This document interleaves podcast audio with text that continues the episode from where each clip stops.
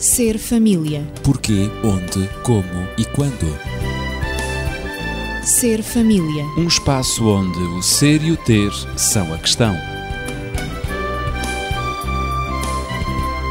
Ser família. Um mundo a conhecer.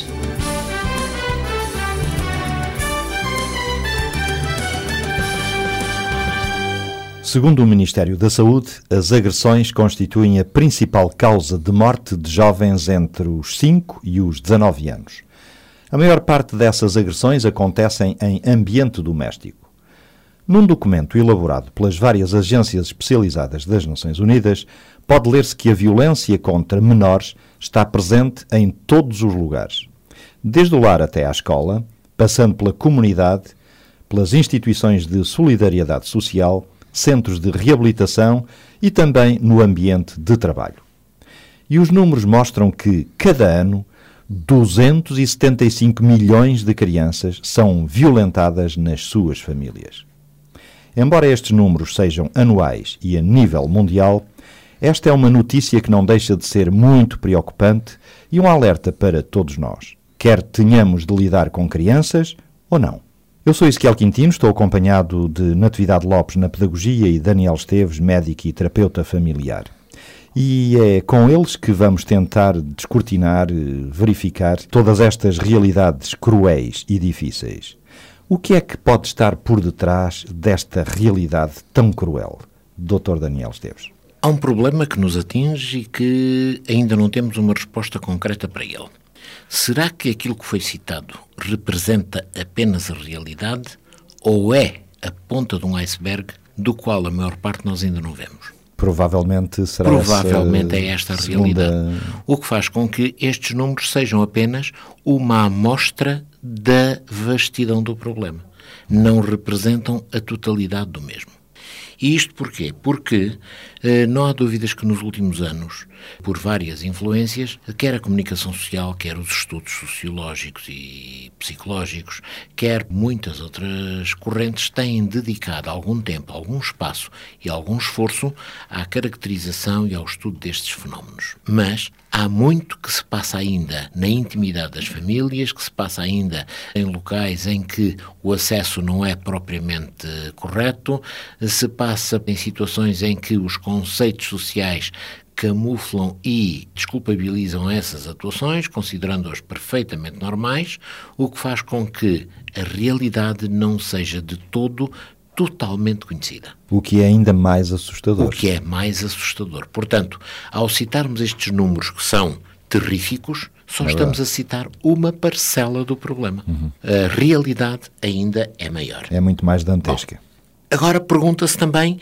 se de facto estes números representam uma evolução para pior ou se há, digamos que, regressão. É difícil definirmos isso também, porque não sabemos como é que as coisas eram no passado, Claro. Não há estudos não comparativos? estudos, eh, portanto, nas últimas décadas vão surgindo estudos, mas como dissemos, temos dificuldade em assumir a fiabilidade desses estudos. O que quer dizer que sabermos se na década de 2000 as coisas melhoraram em relação à década de 90 do século anterior, ou na década de 90 eram melhores do que na década de 80, é um bocado complicado. Portanto, eventualmente, em alguns locais pode ter havido algumas melhorias, mas fundamentalmente naqueles locais em que se criminalizou determinados atos, há países em que, portanto, muitas destas ações que são contidas dentro destes conceitos foram criminalizadas e, como tal, pode-se aferir pela vertente criminal o seu cumprimento ou a sua denegação. Mas o que é certo é que também não temos para muitos outros locais qualquer eh, tipo de comparação, o que faz com que seja difícil avaliar, portanto, se há ou não uma evolução positiva. Pensamos é que é um problema tão grave e tão profundo que não temos que estar a considerar as evoluções, temos, eh, temos é que considerar a realidade. E a realidade exige da nossa parte muita, muita atenção. As crianças deixaram de facto de ser o melhor do mundo para passarem a ser a vergonha do mundo. É, e como dizia alguém muito português, não é? Que não há maus rapazes, não é? Afinal de contas, parece que estas realidades mostram que há muito maus rapazes, uhum. ou pelo menos assim são considerados. Uh, são espancados, abusadas sexualmente, psicologicamente. De, exatamente. Eu gostaria de citar um estudo, portanto, feito por Roberta Kalmar, uh, Child Abuse, que diz que o maior assassino de crianças nos Estados Unidos e também um dos maiores destruidores do seu bem físico e emocional são exatamente os abusos cometidos sobre menores. Uhum. Portanto, nós, como sociedade, é que somos os responsáveis dessa realidade tão trágica. Mas eu gostaria ainda de estender um pouco esses números, porque esses números ainda não estão esgotados. Os 275 milhões de crianças que são violentadas nas suas próprias famílias não representam todo o universo de maneira nenhuma. O valor global de crianças alvo de violências familiares todos os anos é cerca de 550 milhões. Portanto, quase duplica. Quase duplica. Neste número estão incluídos, além dos 275 milhões já citados, mais 126 milhões de crianças sujeitas a trabalhos considerados de risco, e aqui surge a vertente do trabalho infantil. Que 126 vezes, milhões. 126 milhões, e sabemos como em determinados locais isto é terrível, uhum. tem-no sido em Portugal, inclusive. Também sabemos que entre 100 a 140 milhões de meninas e adolescentes sofrem mutilações genitais. Também em determinadas culturas Isso isto é considerado à cultura. exatamente como sendo um facto perfeitamente banal, Natural. o que faz com que seja muito complicado ultrapassar estes problemas. Uhum. Portanto, a violência que se exerce sobre as crianças permanece em grande parte escondida. E tentar descobri-la é muito, muito complicado. Isto foi o que foi afirmado por um responsável pela ONU ao fazer o primeiro estudo global sobre violência infantil. O senhor chamava-se Paulo Sérgio Pinheiro de nacionalidade brasileira.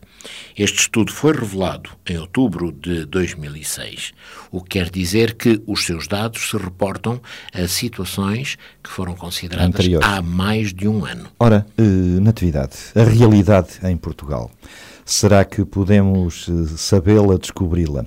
E em que consiste a violência doméstica contra crianças e que formas ela assume? Em primeiro lugar, quanto à primeira questão, a realidade em Portugal, infelizmente os estudos eh, sobre maus tratos eh, infantis só tiveram seu início a partir de 1998, ou seja, no século passado, no século XX, e tiveram a sua incidência sobre a violência física, os maus tratos eh, de ordem física e também o abuso sexual.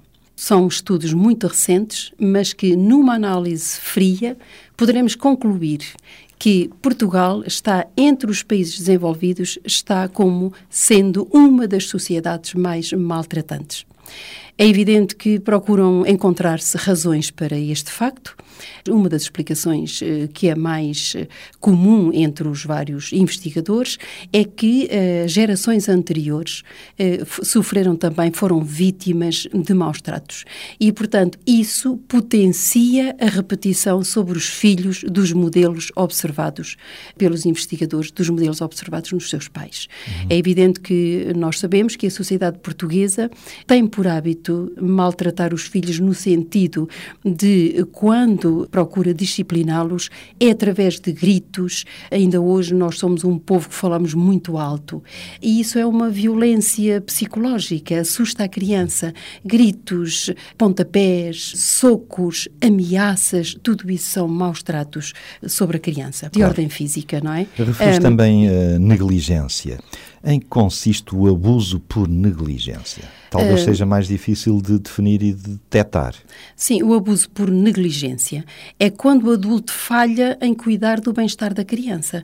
Diz que por negligência entende-se normalmente atos de omissão Há cuidados que devem ser prestados que são Claro. omitidos, que não são prestados. E a criança Por parte dos deles. adultos responsáveis pela criança. É sempre que o adulto não satisfaz as necessidades básicas da criança, como sendo a alimentação, como sendo abrigar a criança, protegê-la do frio, do calor, abrigá-la em casa, ou mesmo no bercinho, ou quando se fala em Protegê-la, não é? Protegê-la. protegê-la, não é? Dar-lhe a educação. É uma necessidade básica da criança, a educação formal. A criança deve ser levada à escola para aprender, deve ser ensinada. Também os cuidados de saúde, prestar-lhe cuidados de saúde também é importante. Estas são as satisfações das necessidades eh, básicas da criança. Depois também os maus tratos, a violência também passa pelas agressões físicas às quais me referi há pouco, não é? Quando o adulto, sempre que o adulto recorre ao emprego da força física no processo de disciplinar a criança ou o adolescente, que também está incluído, não é?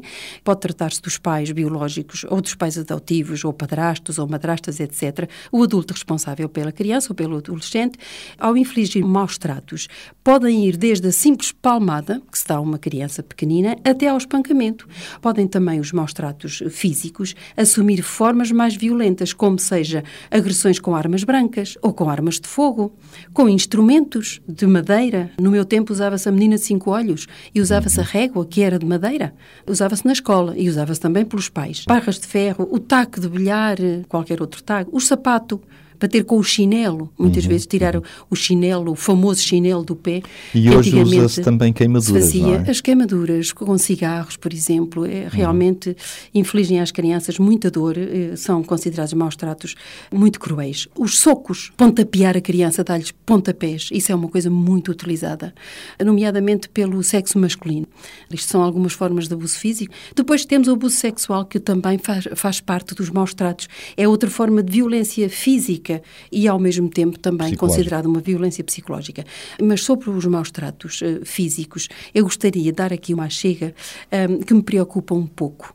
É que há uma grande controvérsia sobre os critérios de violência física. E cada pesquisador tem incluído nos seus estudos os métodos que considera violentos no processo de educação pais-filhos. Mas a tendência mais recente de algumas correntes científicas é de criar legislação que proíba o emprego de punição corporal em todas as suas modalidades, seja o que for, não é, na relação pais-filhos. Exemplo disso estão por exemplo, países como a Suécia, a Finlândia, a Noruega e a Áustria. Proíbem Mais terminantemente mais os países nórdicos qualquer sinal de agressão física à criança, por mais leve que seja. Já agora eu acrescentava Sim, sim, que, por exemplo, nos Estados Unidos, este problema é um problema que se põe e que levou, inclusive, a que faça parte dos conceitos de educação, por exemplo, a nível do jardim-escola, das primeiras coisas que se ensina à criança é o número do telefone da linha específica da polícia à qual a criança deve socorrer se for vítima de Se qualquer violência. Portanto, este é um conceito que se espalhou e que é mantido Está enraizado Está na enraizado cultura já. americana. E Exatamente. essa qualquer violência, devemos dizer também que basta uma repreensão à criança, basta um tom de voz um pouco mais alto para a criança se sentir magoada nos seus sentimentos, se sentir agredida psicologicamente, não é? Para ela recorrer a esse número de telefone. E então, nessa altura, a polícia faz uma visita àquele lar onde, eventualmente, isto aconteceu, não só oficiais da polícia, mas também elementos profissionais, digamos, área social, que vão e analisam in loco a situação. E se for caso disso, imediatamente serão abertas as portas para que seja eh, instaurado um processo ao abusador, normalmente familiares mais velhos. Daí que os educadores cada vez tenham mais dificuldade em educar a criança, em orientar a criança. Porque sempre que eh, se tem que dar uma orientação à- criança, por vezes, a utilização do tom da voz é um método eh, pedagógico para que o adulto, ao falar, ao eh, dirigir uma, um- uma orientação à da criança, correção torna-se a- ao corrigir difícil, a criança, não é? ao disciplinar a criança com um mau comportamento, uma Sim, má sim, atitude sim, que ela sim. teve, uma palavra eh, menos própria, rebelde. etc. Eh, O educador tem que falar com firmeza na voz. Uhum. E a criança, muitas vezes, interpreta, as crianças que estão sob claro. essa legislação. Eu estava a pensar quais os critérios também que a criança a firmeza adotar, da voz é? como sendo já uma agressão, como sendo já alguém que está a gritar, que está a impor, que está a contrariar, que está a maltratar a criança. E daí, portanto, a perda de valores cada vez, eh, muitas vezes, ser, muitas ser vezes. sentida na, na, nos processos A diminuição educativos. da autoridade. A diminuição da, da autoridade. É bom que as crianças, da autoridade. permitam-me dizer, é bom que as crianças possam ser protegidas, com certeza que sim, e é disso que se trata, estamos a falar, não é?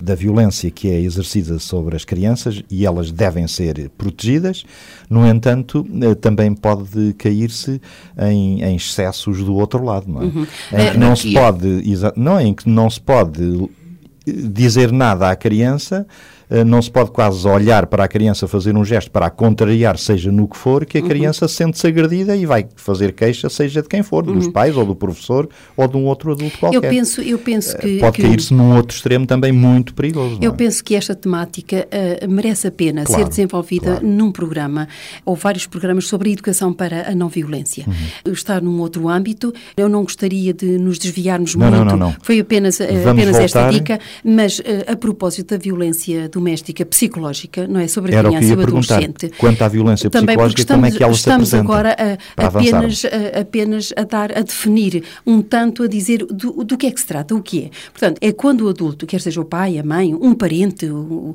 os avós, os tios, um os irmãos, um professor, etc., está sistematicamente a depreciar a criança ou o adolescente. Uhum. Esta atitude repetida faz bloquear os esforços que a criança ou o adolescente fazem, primeiro para se aceitarem a si próprios, para se compreenderem a si próprios e causa-lhes grande sofrimento mental. É uma é? forma muito eficaz de destruir a sua autoestima. Absolutamente. É. E o seu autoconceito. Também Portanto, ameaças, ameaças de abandono. De abandono é? Tu vais pois. ver e eu, eu não quero saber de ti e vai para a casa dos teus amigos e etc. Também podem tornar uma criança medrosa, não é? Medo de perder os pais, medo de perder a afeição, medo de perder o amor, ansiosa ao mesmo tempo insegura, claro.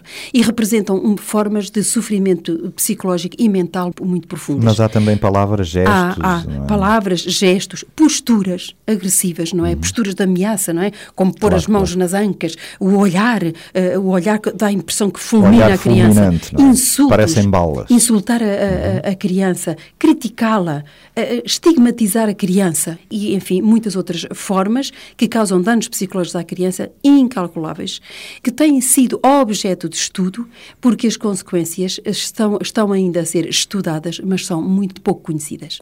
E quanto à violência sexual, o abuso sexual, Daniel? Também é algo de muito complicado. É. Basta dizer que no nosso país só muito recentemente é que temos legislação que abarca esses problemas. Muitas vezes apenas e tão só tudo aquilo que se fazia em relação a uma criança era considerado um atentado ao pudor. Mais nada. Claro. E portanto era até entre aspas, um crime leve, uhum. que não tinha, não era considerado na sua verdadeira dimensão e extensão. Atualmente já temos legislação mais profunda, daí a decorrência dos processos de pedofilia e outros claro. géneros.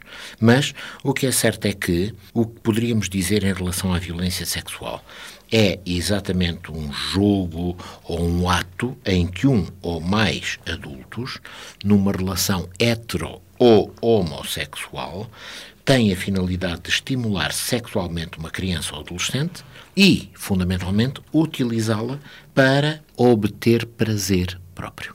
Uh, muitas vezes verifica-se que na mente destes abusadores eles ah não, mas a criança gostou. Mas o que estava em causa não era o prazer da criança, o que estava em causa era o prazer próprio, seja ele sob que forma fosse. Portanto, é uma situação que faz com que os abusadores sexuais estejam a utilizar a criança como meio para o seu próprio prazer. Então, será que o abusador da criança pode ser identificado facilmente diante dessa panorâmica? Talvez nos apetecesse dizer, infelizmente, não. Pois. Porque se fosse assim, claro, enfim, claro. Uh, mas as pessoas não andam com rótulo na testa. Nem há, digamos, que um perfil uh, visível que nos diga logo, olha, este é. Nem ou sequer vão não anunciar, é. não anunciam Exatamente. Que... Bom, o que acontece é que o que se pode passar, o que pode acontecer, é que o abusador pode ser o indivíduo com o aspecto mais normal e com as relações até mais próximas da vítima que imaginar-se possam. O abusador sexual pode ser, e a maior parte das vezes é, um elemento pertencente à família ou com acesso fácil à própria família. E que está acima de qualquer suspeita. Acima de qualquer suspeita. Portanto, é alguém que, à partida, utiliza a sua posição de mais velho, de respeitabilidade e tudo mais para se impor à criança, para desmontar as defesas naturais que a criança possa ter e, a partir daí, a levar a cometer aquilo que a criança eventualmente não quer, nem sabe, nem, nem seria útil que o fizesse é, de algum modo, alguém que vai atropelar completamente o desenvolvimento sexual da criança. Este é um aspecto muito importante porque a criança tem que passar por várias fases para o seu desenvolvimento natural.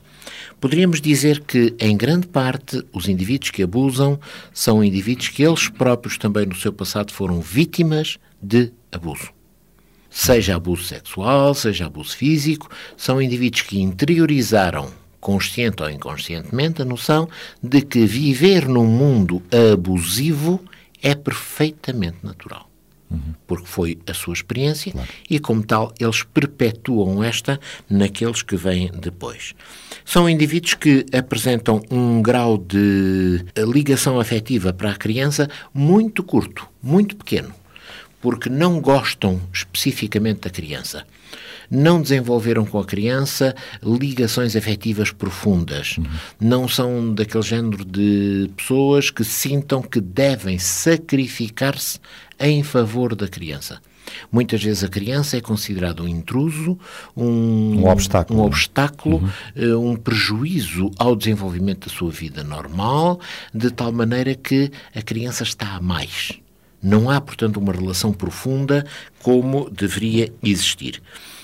Uh, são indivíduos que muitas vezes constroem casamentos muito infelizes, indivíduos que se refugiam muitas vezes no uso de drogas, no uso de álcool, que vivem muitas vezes isolados dos restantes membros da família, portanto, com uma socialização também difícil que não têm nem grandes ligações com o seu passado, com a sua família anterior, nem desenvolvem grandes ligações com a sua família do momento e futura.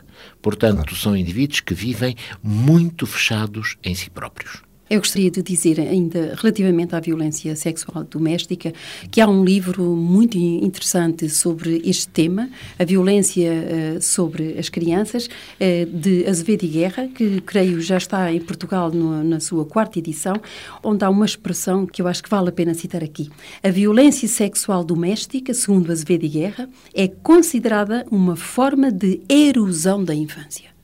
É de facto uma erosão na vida de qualquer criança destrói, destrutiva, de tal maneira é, são as suas consequências destrutivas para a vida adulta e para a sexualidade. As gerações futuras sentir-se-ão e a sociedade será afetada sem qualquer dúvida. As gerações futuras, as gerações do presente. Claro, claro. Exatamente, porque pois as gerações do presente são já o fruto da violência sexual do passado, claro. não é? E os números que foram lidos no início deste programa apontam precisamente Dá a impressão que está em crescimento. Exatamente. Mas uh, os estudos também revelam que não existem evidências de que o abuso de crianças fique limitado a grupos socioeconómicos ou raciais uh, específicos.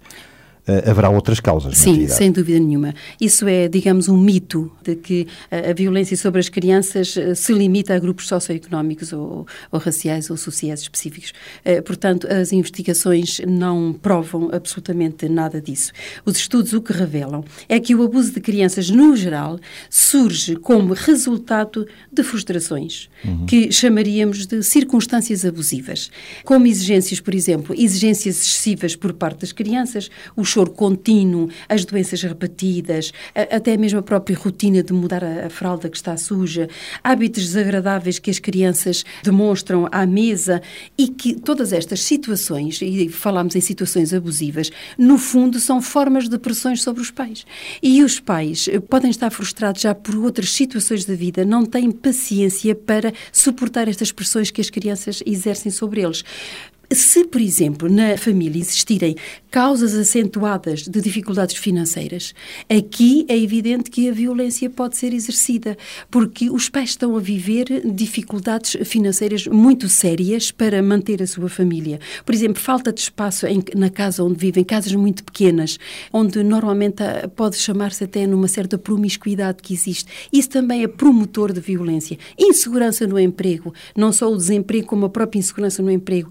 O isolamento da família, dos avós, dos parentes também. Os pais, porque estão empregados, não podem tratar da criança e a criança, por sua vez, também está isolada de outros parentes que lhe podiam prestar cuidados afetivos, não é? E até de apoio físico. Eh, a tensão conjugal é também um dos fatores, quando as coisas não correm muito bem entre, entre o casal, não é? E outras tensões semelhantes. A pressão de uma criança exigente pode ser avassaladora também sobre os adultos. E, claro, por vezes, numa tentativa de fazer calar a criança ou de obter um pouco de privacidade, os pais podem também, por sua vez, enquanto que a criança pode aumentar a tensão sobre os pais, os pais, por sua vez, podem também exercer tensão sobre a criança no sentido de fazer disciplinar essa mesma criança, no sentido de fazer calar a criança ou de, de fazer parar o comportamento que está a ser indesejável. Portanto, é fácil perder eventualmente o controle. E nenhum de nós se pode gabar de não ter perdido o controle, não ter eh, exercido uma, uma falta de paciência vida, sobre a criança. Claro. O problema dos maus tratos, da violência, quando se fala em violência, maus tratos, abuso, etc., sobre crianças, é quando é, é quando é repetido. É quando a maneira de ser para com a criança. Quando se tornou é, o padrão. Exatamente. A maneira de disciplinar a criança é claro. sempre agressiva. É sempre com, ou com violência física, ou com ou pancada, verbal, ou verbal, ou críticas, ou ameaças, realmente que provoca ou dor física à criança, ou dor moral na criança, ou dor psicológica na o criança. O nosso tempo está a esgotar-se, eu tenho muita pena, mas o Daniel ainda queria acrescentar alguma coisa? Sim, apenas muito rapidamente o seguinte. Uh, Cada um de nós tem tendência a usar desculpas no sentido de conseguir suportar mais facilmente o sentimento de culpa que pode ter em relação a determinados atos. E nesta área também, muitas vezes se usam desculpas pondo as culpas sobre a criança. Uhum. A criança é tão rebelde que eu passo-me e não consigo suportar. Pois. Mas temos que partir do princípio: a criança nunca é culpada, a criança será sempre a vítima. E nós, como adultos, como educadores, como pais, seja o que formos, nós é que temos a responsabilidade de criar as condições e viver as condições que nos permitam não entrar em desequilíbrios, não entrar, portanto, em excessos. Estudar técnicas de ensino. Exatamente. Portanto, nunca pensemos que a criança é culpada. Nós é que somos os responsáveis. Por isso, dizer que ela é que fez o que aconteceu claro. é uma forma de não querermos encarar a realidade. Apenas em 30 segundos eu gostaria que referissem alguns exemplos eh, breves de abusos, porque referiram uh, abusos, maus tratos uh, físicos e sexuais, muito rapidamente. Eu gostaria de dizer que quase todas as crianças, segundo as, as investigações, quase todas as crianças maltratadas desenvolvem as suas próprias peculiaridades. Ou seja, ou são hiperativas ou agressivas. Uh, podem ser crianças obedientes, mas crianças que obedecem por medo. São crianças tensas, são crianças retraídas. Quase todas elas são desconfiadas. Isto é o que apontam uhum. o, os estudos. São crianças que procuram, que anseiam por ser amadas, procuram amor. Uma boa parte destas crianças uh, que são abusadas pelos familiares revela atrasos no seu desenvolvimento social, intelectual e muitas vezes também revelam atraso físico. E, portanto, isto é um alerta para nós. A investigação Sem aponta dúvida. de que há, de facto, medidas a tomar, há que nos consciencializarmos de que há que travar este surto de violência uh, familiar sobre as crianças, porque elas são inocentes, elas não têm culpa das agressões que os pais estão a sofrer, mas há que fazer alguma coisa. E penso que nós devemos continuar este tema com certeza que sim. No próximo programa nós iremos abordar as causas e o impacto da violência, os maus tratos, os abusos sobre as crianças e os adolescentes no imediato e também a longo prazo. Por isso, fique atento e se nos quiser contactar, já sabe, os nossos telefones são o 219 106 310. Agradecemos a sua presença e nós voltaremos na próxima semana. Ser família. Porquê, onde, como e quando. Ser família. Um espaço onde o ser e o ter são a questão. Ser família. Um mundo a conhecer.